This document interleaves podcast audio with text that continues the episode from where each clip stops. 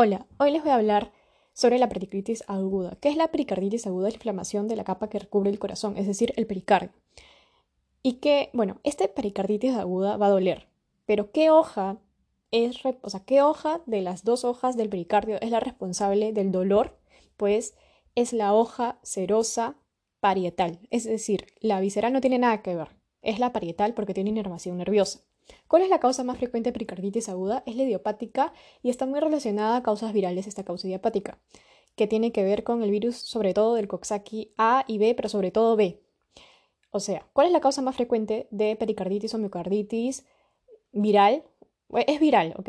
Y la viral más frecuente es la Coxsackie B.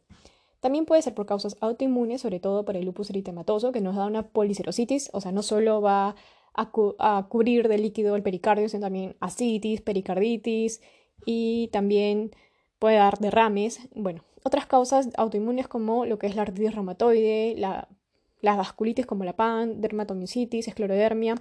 Hay también causas por cáncer, por ejemplo el cáncer de mama, el cáncer de pulmón, el melanoma. Estos tres van a hacer que el líquido que esté en el pericardio, en el espacio virtual del pericardio, va a ser de color cero hemático.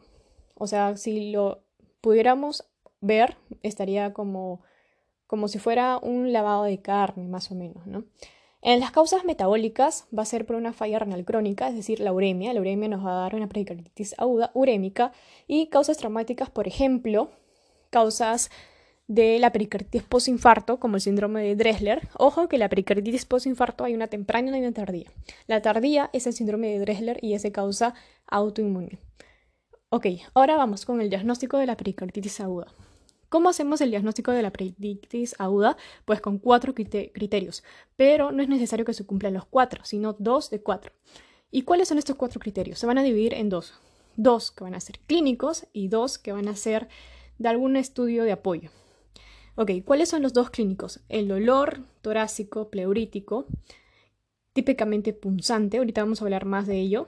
Luego, el frote o el roce pericárdico. Y los dos de exámenes de apoyo van a ser lo que es el electrocardiograma y el ecocardiograma. De estos dos de laboratorio, ¿cuál es la prueba diagnóstica más útil que ha sido pregunta de examen? Es el electrocardiograma. No debemos caer en esa pregunta, ¿ok? A mí me ha pasado que he marcado otra respuesta y bueno, no, es electrocardiograma. ¿Cómo es el dolor torácico causado por pericarditis aguda? Pericarditis aguda es un dolor tipo punzada, pleurítico, como una hincada y bueno, yo me acuerdo de esta forma porque va a tener una característica semiológica muy interesante. Los pacientes con pericarditis aguda son muy aplicados. ¿Y esto por qué? Porque el dolor va a aumentar cuando se echan a la cama. Si te tiras a la cama, uy, te va a doler un montón pero si te sientas a estudiar, va a disminuir. O sea, el paciente va a tener, te va a decir, doctor, yo cuando me siento a estudiar, uy, se me baja el dolor, pero me echo, me quiero tirar a mi cama y ah, me duele un montón. O sea, es un dolor que cambia con las posiciones. También va a variar con la inspiración y la expiración. Aumenta en inspiración y disminuye en expiración. Luego, Hablemos del frote o roce pericárdico. Esto es debido a que, bueno, o sea, se va a presentar en pericarditis seca, ¿ok? Las dos hojas se van a frotar. Y sobre el electrocardiograma, que es la prueba diagnóstica más útil, van a haber cuatro estadios en este, en este electrocardiograma. Y ok, te los voy a mencionar, pero aún así, la única palabra que te debes acordar es que los cambios en el electrocardiograma son difusos. Si es que tú lees un cuadro que te parece, pero no estás muy seguro de que es pericarditis o no, o simplemente te ponen ahí este, patología cardíaca con alteraciones en bla, bla, bla, bla, bla, eh, pero de tipo difuso, ya, con solo difuso marca pericarditis aguda. Ok, ¿y cuáles son estos cuatro cambios? El primero es el precoz. ¿Qué es lo que va a pasar? Va a haber un infradesnivel de lo que es el segmento PR y un supradesnivel de lo que es el ST, como si fuera un infarto. Ojo, que es el diagnóstico diferencial de pericarditis aguda, un infarto de miocardio porque hay elevación de ST, ¿no? Pero este ST es cóncavo, mientras que la elevación del ST en el infarto de miocardio es convexo. O sea, Acuérdate de la carita feliz para pericarditis y de la carita triste para infarto. Ya. Ahora vamos con la segunda fase. La segunda fase es de normalidad.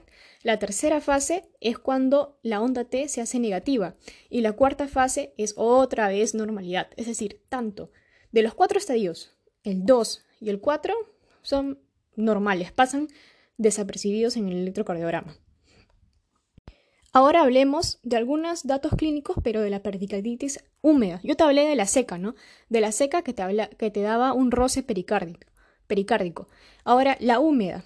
La tiene una alteración del eje eléctrico también, pero, pero, ojo, está muy relacionado a un signo de Ewart. ¿Qué es este signo de Ewart?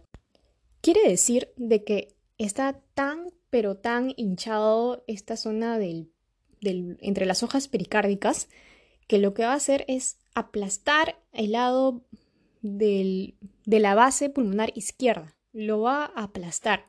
Y si tú aplastas el pulmón, en el pulmón hay alveolos. Estos alveolos, si los aplastas, que va a ser muy fácil aplastarlos, pues se van a colapsar. Y eso va a hacer que al examen físico, si tú haces percusión en la zona subescapular izquierda, vamos a escuchar así. No sé si se escucha, pero va a ser mate. Una matidez a nivel subescapular izquierda. Ok, entonces, la otra prueba de las que le hablé era el ecocardiograma, ¿verdad? ¿Cuánto es lo normal de líquido que está entre las dos hojas cerosas del pericardio? Lo normal del líquido que debe haber es de 10 a 30 mililitros, pero hacemos diagnóstico de pericarditis aguda cuando es más de 50 mililitros. Y acá hay otro caso, otro caso, otro cuadro, lo que es el taponamiento cardíaco. El taponamiento cardíaco es cuando ya incrementa demasiado este volumen. Pero hay dos tipos de taponamiento cardíaco, uno agudo y uno crónico. Eso quiere decir de que el incremento de volumen para que cause un, un shock cardiogénico a nivel agudo solo voy a requerir que sea mayor o igual a 250 mililitros, pero cuando es crónico voy a necesitar que sea mayor o igual a 2 litros. Y bueno, como sabemos, el taponamiento cardíaco tiene su típica triada de Becker, ¿no? Que es ruidos apagados, es decir, el corazón está en silencio. Va a tener un pulso paradojal, una hipotensión arterial eh, y también una ingurgitación yugular. ¿Cuál es el tratamiento de la pericarditis aguda? Pues, si tú tienes un primer episodio de pericarditis aguda, son dos tratamientos, lo que son los AINES más la colchicina. Pero de estos dos, ¿cuál es el fármaco que te va a disminuir la probabilidad de que el paciente vuelva a tener un segundo cuadro o un tercero, o sea, que caiga en recidivas? O sea, ¿cuál de los dos? ¿O los AINES o la colchicina? Pues es la colchicina la que evita las recidivas. Si la causa es autoinmune, va a ser el lupus eritematoso sistémico, pues ahí le puedo dar corticoides. Pero si la causa es renal, es decir, por una uremia, Mm, bueno, entonces le puedo hacer lo que es hemodiálisis.